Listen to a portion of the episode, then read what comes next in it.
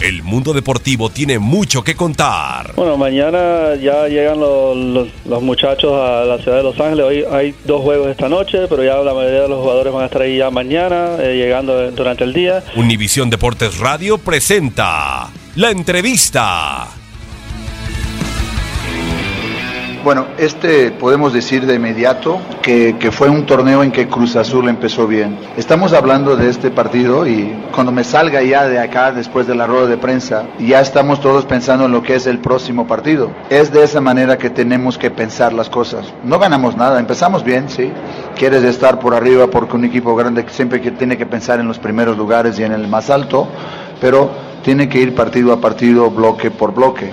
Entonces, este ya está, hay que analizarlo porque siempre hay cosas que mejorar, siempre hay cosas que, buscar ser, ser mejor en todos los niveles, ya sea individual, ya sea colectivamente, pero ahora te digo, hay que saber disfrutar, ellos a empezar a, pensar en lo que es Chivas desde el lunes, yo a pensar desde ahorita.